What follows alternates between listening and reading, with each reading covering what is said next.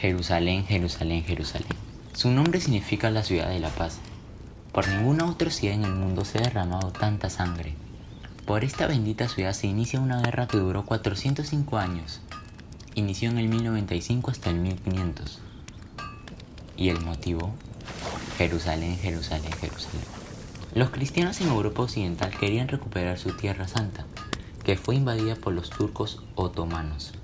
En total fueron nueve cruzadas, que fueron una de las fuerzas más importantes de nuestra historia.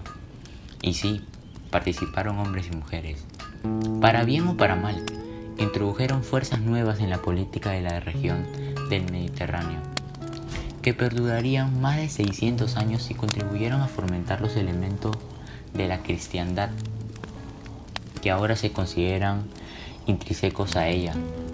Las causas, la ambición de los señores feudales para conquistar más tierras, el interés de los mercaderes italianos para controlar la ruta comercial del Oriente y el afán de las monarcas y el papado de alejar la nobleza feudal de Europa.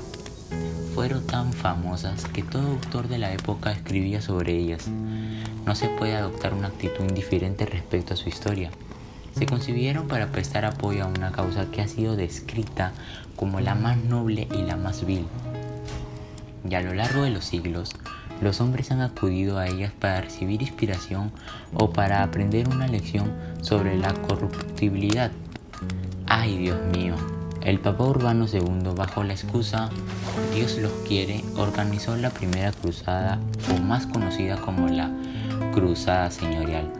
Esta fue dirigida por un tal Godofredo Bouillon, que fue proclamado defensor del Santo Sepulcro, Raimundo de Tolosa, o Beumundo de Tarenda, y ellos lograron recuperar Nicea Dorilea, Antiquía y adivinen, Jerusalén, Jerusalén, Jerusalén. Establecieron el reino latino de Jerusalén en el 1999. La Segunda Cruzada, organizada por Inglaterra y el CIR, o sea, el Sacro Imperio Romano Germánico y auspiciada por el Papa Eugenio II, sí, de la Iglesia, que tanto buscaba la paz, fracasó y fracasó enormemente porque perdieron su amada Tierra Santa ante los musulmanes, dirigidos por el sultán Saladino. La Tercera Cruzada, o Cruzada de los Reyes, fue auspiciada por el Papa Gregorio VII y Felipe Augusto II de Francia. En esta participaron Federico I, Barbaroja del Cir y Ricardo I, Corazón del León de Inglaterra. Aquí Saladino y Ricardo llegan a un acuerdo. La Cuarta Cruzada fue auspiciada por... ¿Qué? No. ¿Sí? Sí. Otro papa, el Papa Inocencio III. Aquí los venecianos logran tomar Constantinopla y crean el imperio latino de Constantinopla. La cruzada de niños llega solo al sur de Europa y fallece. La quinta cruzada, auspiciada por... Oh, sí. Wow. Otra vez el Papa Inocencio III. ¿No se cansa? Bueno, igual fracasan en Egipto. ¡Wow! No lo veía venir.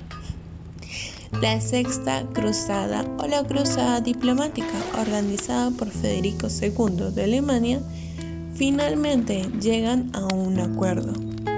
La Séptima Cruzada y Octava Cruzada. Esperen, ¿qué? Sí, Séptima y Octava Cruzada, gracias a Federico II de Alemania y San Luis IX de Francia, que murió en la última por la peste de Túnez. Todas estas cruzadas tuvieron sus efectos, la decadencia del feudalismo, el fortalecimiento del poder monárquico, la expansión del comercio europeo, sobre todo el italiano. Vaya historia te he contado, déjame tomar un poco de agua. Llegamos al final de esto. ¿Tienes algunas conclusiones? ¿El papado no es el mismo de antes que este relato? Pues no, se aprovecharon bajo la excusa de que Dios lo quería para reunir fuerzas de otros reinos e ir a la guerra y recuperar sus tan codiciadas tierras santas y por eso corrió mucha sangre.